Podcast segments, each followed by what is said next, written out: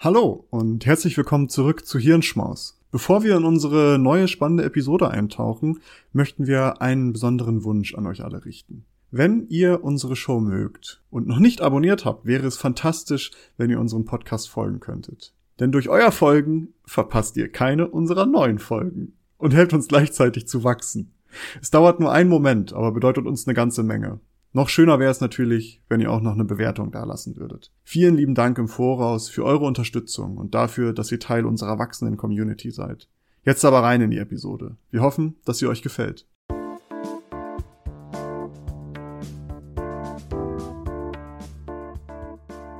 Hallo, ihr lieben Menschen. Schön, euch hier wieder bei uns begrüßen zu dürfen mit einem neuen Lunchbreak vom Klugschwätzer Hoch 2 Podcast. Wie jede Woche gibt es Wissen von uns auf die Ohren. Heute in kurz und knackig. Nils hat was vorbereitet. Ich bin ganz gespannt wie ein Bettlaken. Und Nils, hau raus. Worum geht's heute? Ja, wir sind ein bisschen, bisschen zu spät. Also die Folge hätte eigentlich im Idealfall letzte Woche rauskommen sollen, denn okay. Ähm, ich weiß nicht, ob du es mitbekommen hast. Ich vermute, viele der Zuhörerinnen und Zuhörer haben es mitbekommen. Facebook hatte so ein paar paar Probleme. Ich weiß nicht, hast du das mitbekommen? Ja, ja, das äh, ist mir aufgefallen, ja, ja. Genau, und auf einmal hat man wieder gemerkt, der Facebook-Konzern, der ist doch schon ganz schön groß. Da, da hängt nicht mhm. nur Facebook dran, da hängt auf einmal auch Instagram und äh, WhatsApp dran. WhatsApp, und, genau, das sind so elementar wichtige Faktoren oder wichtige Kommunikationsmedien oder überhaupt Medien, die sehr viele Menschen sehr, sehr häufig äh, nutzen. Jetzt stellt sich immer die Frage, wir haben ja auch schon mal über Signal zum Beispiel gesprochen. Ähm, Alternativen, gerade beim Messaging, ist extrem schwer. Messenger funktionieren halt nur mit Menschen, genauso wie soziale Netzwerke. Und die Frage ist halt immer, wie kommt man von einem Netzwerk zum anderen oder allgemein zu etwas mehr datenschutzkonformeren Sachen? Und ein wichtiger Faktor davon aus meiner persönlichen Sicht ist immer Open Source Software. Open Source, für alle, die das nicht wissen, Open Source beschreibt ähm, Software, deren Quellcode, also woraus die Programme geschrieben sind, öffentlich einsehbar und öffentlich verfügbar und damit auch für jeden so gesehen nutzbar sind. Also wenn du eine Software schreibst und die Open Source stellst, dann könnte ich mir die runterladen und die modifizieren und dann wieder veröffentlichen. Da gibt es dann Lizenzen für, die schreiben vor, in welcher Form ich das dann weiter veröffentlichen darf. Manche Sachen darf man dann zum Beispiel nicht mehr kommerziell benutzen, also zum Beispiel Nextcloud als ein relativ bekannter Cloud, äh, also eine relativ bekannte Cloud-Software, die dürfte man nicht modifiziert wieder ähm, verkaufen, so gesehen. Das heißt, ich dürfte die jetzt nicht eine Kleinigkeit ändern und dann als meine neue super tolle mhm. Nextcloud 2.0 verkaufen und dann als Closed Source verkaufen. So, und das sind so Open Source Software. Es gibt eine Studie von der EU, die sagt, ähm, wir sind in, in Europa total zurück, was Open Source Software und auch Hardware, Hardware ist sogar noch viel schlimmer, die Situation angeht. Mhm. Und diese Studie kommt zu dem Schluss, dass der, der Impact von Open Source Software so gigantisch ist, also mehrere Millionen investieren wir, ich glaube 40 Millionen und 350 Millionen profitieren wir oder Milliarden profitieren wir davon. Wir müssen also viel mehr in diese Open Source Software investieren, um davon ähm, noch mehr profitieren zu können. Also diese Investitionen wirken sich direkt auf die Volkswirtschaft in Europa aus und wir hängen da einfach hinterher, weil wir eher Closed Source ähm, fördern. Ein anderer wichtiger Faktor, der Open Source eben zu etwas Wunderbarem macht, ist eben die Tatsache, dass man viel schneller Fehler beheben kann. Closed Source ist immer ein Problem. Wir haben das zum Beispiel jetzt auch vor kurzem gab es ja den Hack in ganz großen Anführungsstrichen, also diesen Fehler im Code von Twitch, der dazu geführt hat, dass bei Twitch der gesamte Source Code, abgewandert ist, aber auch personenbezogene Daten, wie zum Beispiel die Einnahmen von bekannten Twitch-Streamerinnen und äh, Streamern. Das ist total ein riesiges Problem. Wenn Code öffentlich ist, können viele Leute mitarbeiten und viele Leute schauen drauf und finden unter Umständen Fehler viel früher. Hm. Das vielleicht nochmal ganz kurz für, für das etwas ältere Klientel, was uns vielleicht zugehört. Oder auch jüngere. Twitch. Genau, die. Oder auch jüngere. Twitch ist ein, äh, Live, eine Livestreaming-Plattform. Also da kann man sich hinsetzen, Kamera anschmeißen und dann machen, was man will. Außer, außer pornografisch und gewalttätiges und irgendwie sowas, sondern es ist halt wirklich Livestreaming. Man filmt sich beim Kochen, beim Zocken, beim basteln oder was auch immer. Und das können dann Leute zugucken, können da spenden, man kann damit Geld verdienen. Und das viel Geld. auch veröffentlicht. Genau. Ja, wenn man, wenn man Glück hat und gut ist, kann man sehr, sehr viel Geld damit verdienen. Und das ist ja auch bei dem Leak rausgekommen, wer wie, wo, was für Umsätze hatte. Und da gab es eine Riesenliste, wo man genau sehen konnte, wie viel diese bestimmte Person da beim Stream verdient hat. Genau. Also Twitch ursprünglich eigentlich mal für das reine Game Streaming gedacht. Also nur du mhm. filmst dich beim Zocken und, und überträgst das live ins Internet. Äh, mittlerweile ist es, glaube ich, überwiegend überwiegend äh, Hot Tub Streams, wo Frauen im Bikini in ihrem Pool sitzen und für äh, Geldspenden dann Sit-ups oder sowas machen. Ich weiß nicht, ob es das hauptsächlich ist, Nils, aber überspitzt und böse gesagt. Also äh, sobald sich das öffnet für alles Mögliche, verkommt es ja doch dann irgendwie zu Pornografie. Naja, egal. Äh, darum soll es heute eigentlich nicht gehen. Äh, es ist, hat wieder gezeigt, wie wichtig Open Source ist. So und warum reden wir da überhaupt drauf, drüber? Ich möchte heute ein bisschen darüber reden, wie man vielleicht zu Open Source wechseln kann gerade wenn es jetzt nicht unbedingt um soziale Medien oder soziale Interaktionen geht, ist der Wechsel zu Open Source deutlich einfacher, denn man trifft die Entscheidung für sich selbst. Aber so geht es mir häufig. Es ist teilweise gar nicht so einfach, gute Alternativen zu finden, denn viele davon haben kein Marketingbudget. Das heißt, man findet äh, diese, diese Alternativen relativ schnell. Man muss explizit danach suchen und auch wissen, wo man danach suchen kann und muss. Auf der anderen Seite, dadurch, dass diese ähm, Produkte oder diese, diese Projekte auf Spenden angewiesen sind, kommt es häufig dazu, dass dann Projekte auch eingestampft werden und man dann viel zu spät davon erst mitbekommt. Dementsprechend habe ich heute mal eine kleine oder möchte ich auf zwei kleine Projekte beziehungsweise Webseiten beziehungsweise Listen besser gesagt aufmerksam machen, die das Ganze etwas einfacher machen. Und zwar gibt es einmal die Awesome Privacy List. Ähm, mhm. die Liste sagt schon eigentlich alles aus. Auf GitHub, der Open Source Plattform mehr oder weniger der größten, wo Code gehostet werden kann. Und dort gibt es eben eine Liste, die unter anderem ähm, Search Engines, Webbrowser, Fotoalben, also Fotostorage und so weiter ähm, aufgelistet hat. Und diese Liste ist verdammt, verdammt lang. Unter anderem gibt es auch Social Networks Alternativen oder Videokonferenz-Alternativen, was jetzt gerade während der Homeoffice-Zeit und seien wir mal ehrlich, das wird wahrscheinlich nie wieder vollständig äh, verschwinden, ähm, eine wichtige Sache sind. Also viele Leute benutzen ja zum Beispiel Teams oder äh, Zoom und diese Tools sind ja, wie wir mittlerweile auch gehört haben von den ganzen Datenschutzbeauftragten, mehr als fraglich, was den Datenschutz mhm. angeht. Mhm. Ähm, das heißt, da gibt es dann halt so eine äh, Liste, was sollte man vermeiden bei Videokonferenzen, zum Beispiel Zoom, Skype, Google Meet, WhatsApp, Instagram oder Discord und stattdessen, wir haben, glaube ich, auch darüber schon mal gesprochen, Jitsi Meet, weil keine mhm. Installation, kein Account, kann jeder benutzen. Jami, Big Blue Button kennen vielleicht viele Menschen, die gerade studieren oder in der Schule sind ähm, oder Peer Calls. Und das gibt es für fast alles. Zum Beispiel Remote Access Control, also Teamviewer. Leute, die hm. schon mal äh, irgendwo mit IT-Support gearbeitet haben. Genau, oder IT-Support bekommen haben. Ach so, oder so, ja. Genau, da wusste ich auch zum Beispiel nicht, dass es Rust Desk gibt oder äh, Screego. Das sind alles so Tools, die kennt man unter Umständen gar nicht. Und äh, von daher, äh, das ist eine tolle Liste, wo man einfach mal nachschauen kann, was man alternativ benutzen kann.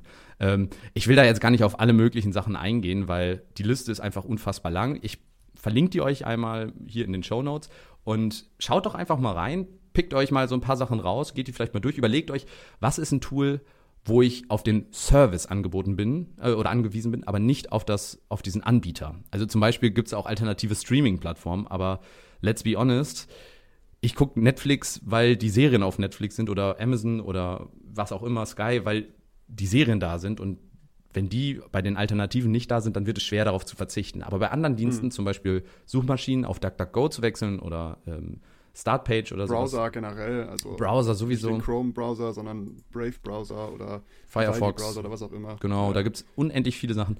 Ähm, das ist total einfach und vor allen Dingen das Beste an den ganzen Sachen ist, Open Source Software ist erstmal kostenlos. Und ich meine, es hat eigentlich nur Vorteile, die Sachen zu benutzen. Man bezahlt nichts, auch wenn man spenden sollte. Gerade Sachen, die ihr viel benutzt, ist, ist super wichtig, damit es weiterläuft, dass ihr dafür spendet. Aber ihr müsst nichts bezahlen und bekommt noch mehr Datenschutz. Also das ist extrem hilfreich. Ja, das ist ja auch so was, was, was wir, glaube ich, noch gar nicht angesprochen haben. Also der Vorteil an Open Source ist ja auch, dass wenn der Code einsehbar ist, weiß man ja auch ganz genau, was der Code dann macht. Also wenn wir jetzt zum Beispiel irgendwelche Daten drin haben, wissen wir ganz genau, was mit diesen Daten dann in diesem Programm passiert, weil wir uns den Code angucken können. Und ich habe davon persönlich keine Ahnung, weil äh, ne, ich, ich kenne mich mit Code jetzt nicht so aus wie du zum Beispiel, Nils, aber ich kann dann halt auf diese Community vertrauen, die halt irgendwie bei GitHub oder so unterwegs ist, wo man dann so das, das, das Gruppenwissen abgreifen kann und sagen kann, ah, okay, Nextcloud ist also wirklich, da haben sich Leute mit Kenner, haben sich den Code angeguckt und wissen, das ist ein gutes, ist ein gutes Cloud-Storage-System, was jetzt nicht irgendwo bei AWS gehostet ist, sage ich, also bei Amazon jetzt irgendwie liegt. Genau, so. im Idealfall bei dir zu Hause. Und das ist der wichtige Punkt. Ihr müsst keine Programmierer sein. Für, je kleiner das äh, Open-Source-Projekt ist, desto schlechter ist in der Regel die Usability. Das heißt, gerade die großen bieten sich gerade für Menschen mit ähm, überwiegender Nutzungserfahrung, nenne ich es mal, ähm, an, also große Alternativen. Aber wenn man halt wirklich Ahnung von Programmierungen hat, dann kann man da auch mal einen Blick reinwerfen. Ehrlich gesagt, ich bin ganz ehrlich, ich habe das bei den wenigsten Sachen gemacht, außer bei denen, wo ich tatsächlich auch schon mal was beigetragen habe oder die Sachen, die ich selbst mitentwickle. Und ansonsten, genau, hast du den Vorteil, dass es eine Community gibt, die dahinter einen Blick darauf wird, wirft. Das andere, was mir persönlich auch im, im Datenschutz oder allgemein im ähm, Open Source Bereich wichtig ist, ist auch so ein bisschen dieser educational, also dieser Informationsgedanke äh, dahinter, also ein bisschen darüber aufzuklären. Und da muss man sagen, Awesome Privacy ist da auf der Schiene nicht so mega krass dabei. Das ist eher wirklich so ein Nachschlagewerk, was total super ist und genau dafür mhm. auch optimal ist. Aber es gibt noch eine andere Seite. Und es, das hat wieder, es war wieder so bezeichnend. Ich wollte vor drei Wochen diese Folge machen und ich wusste, dass es diese Seite gibt. Und ich wusste noch grob, wie sie heißt. Aber ich habe einfach eine Woche gebraucht, bis ich sie wiedergefunden habe. Das hat allein schon, ich wusste, wonach ich suche. Ich wusste ganz genau, wonach ich suche und ich habe sie trotzdem nicht gefunden.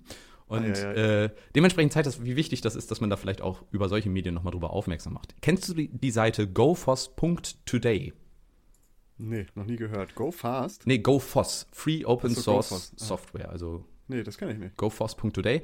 Ähm, falls du da auch mal parallel drauf gehen willst, das ist eine Seite, die nicht nur Alternativen aufzeigt. Die Alternativen sind deutlich überschaubarer als bei dieser ähm, Awesome Privacy und auch die Bereiche, in denen sie sich äh, ja, fokussiert haben. Das ist nämlich einmal Privacy im Allgemeinen. Ähm, Privacy ist Fundamental Human Right, das ist Menschenrecht. Und ähm, Saving Data ist halt einfach wichtig für die Menschenrechte. Man muss ja auch dazu sagen, Saving Data ist auch wichtig für die Environment. Klingt jetzt erstmal blöd, aber ähm, Daten sammeln kostet Strom, die Server müssen betrieben werden. Die Datenverarbeitung kostet noch viel, viel mehr Strom. Das heißt, je weniger Daten wir produ produzieren und die irgendwo gespeichert werden, desto ähm, besser ist das für unsere Umwelt. Und dann geht es aber weiter über Browser, Messenger, die Daten im Allgemeinen. Das Telefon selbst, da wird man jetzt sagen, hä, wieso? Ja, gut, ich kann auswählen, ob ich iOS oder Google benutze.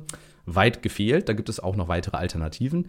Den Computer selbst und zum guten Schluss auch noch die Cloud. Man muss aber dazu sagen, das geht so gesehen in der, im Anspruch, baut das auf. Also im Browser zu wechseln, das traue ich jedem zu, vor allen Dingen, weil die meisten auf dem Chromium, also auf dem Open Source Chrome Browser basieren und dementsprechend die Unterschiede doch sehr marginal sind. Messenger, hatten wir schon drüber gesprochen, verlangt halt die Freunde, die mitziehen, Freunde und Familie. Daten, da wird es dann interessant. Das ist nämlich dann der Punkt, wo viele Menschen wahrscheinlich vorher sich noch nicht sonderlich viele Gedanken drüber gemacht haben. Also Passwortmanager, was benutzt man da? Da gibt es tolle Open Source Alternativen, die nutzbar sind, die nicht einfach nur unhandlich sind. Zwei-Faktor-Authentifizierung. Vermutlich benutzen sehr viele den Google Authenticator. Ist okay, aber datenschutztechnisch natürlich nicht optimal. Da gibt es eine Alternative für. Ähm, wie backt man seine Daten ab? Also wie macht man Sicherungen von seinen Daten? wie backt man seine Daten ab? ja, sehr schön eingedeutscht. Da gibt es bei Awesome Privacy zum Beispiel auch ein tolles alternatives Tool für Google Fotos. Ähm, wer Google Fotos schon mal benutzt hat, Google Fotos ist praktisch so ein mehr oder weniger unbegrenzter Speicherplatz für Fotos in der Cloud. Automatisch hochgeladen, kannst nach Sachen suchen, zum Beispiel äh, ähm, wie heißt es, Gesichter oder so und dann zeigt er die Gesichter an. Ähm, es gibt ein Fotostorage, äh, das heißt Photoprism, das muss man selbst hosten, aber das kann sowas ähnliches. Da kannst du auch noch, der sammelt dir dann praktisch Gesichter, wo die App von oder wo Photoprism davon ausgeht, dass die ähnlich aussehen und du könntest dann sagen, ja, das ist äh, Maurice oder das ist Nils und mhm. automatisch kategorisiert er die Bilder da dann passend dazu rein, ohne dass da irgendein externer Server mit involviert ist, sondern nur dein lokaler Server. Dann hast du die gleiche Funktionalität, aber eben das Ganze bei dir selbst und kostenlos. Ähm, beim Telefon zum Beispiel, es gibt ein paar ähm, Alternativen, also zu iOS gibt es so gesehen keine Alternativen, aber für viele ähm, Android-Handys gibt es alternative Firmwares und es gibt auch Handys, die ihr schon mit den Firmwares kaufen könnt. Auf der Seite ähm, GoFoss Today seht ihr mal, wie viele Tracker bzw. wie viele ähm, ja, äh, Freigaben, also hier zum Beispiel Standort, Kontakte und so weiter, die Apps brauchen und wie viele Tracker dann in den Apps sind. Und diese Tracker sind einfach, die senden das dann an eben irgendwelche Firmen. Wie gesagt, schaut da mal rein. Vielleicht ist da was für euch bei, was euch auf der einen Seite vielleicht einfach nur Bewusstsein erzeugt, was gerade alles getrackt wird. Und auf der anderen Seite ist vielleicht auch was dabei, was euch zusagt, wo ihr sagt, das klingt interessant, das mache ich mal. Und jede App, die ihr austauscht gegen eine Open Source App, ist für euch ein großes Plus an Datenschutz und auf der anderen Seite auch ein großes Plus, um solche Konglomerate wie Facebook oder Google eben tatsächlich wieder an ihrer Macht zu schwächen, dass die nicht wirklich alles dominieren heutzutage. Hm.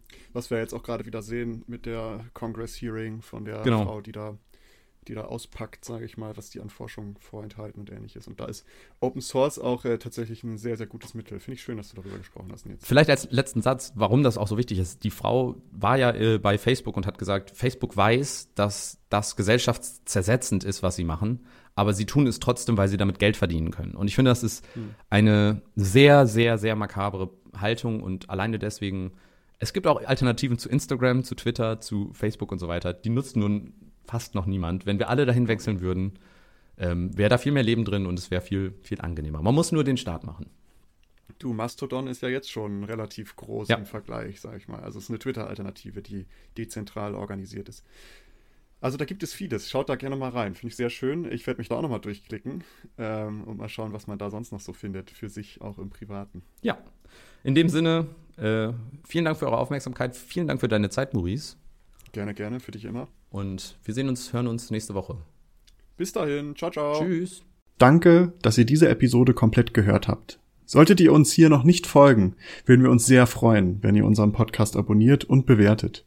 Wir stecken viel Arbeit in dieses Projekt und freuen uns über jedes Feedback. Folgt uns gerne auch auf Instagram und oder Twitter, wenn ihr absolut nichts mehr verpassen wollt. Links dazu findet ihr in der Episodenbeschreibung. Danke für den Support, hoffentlich bis zum nächsten Mal.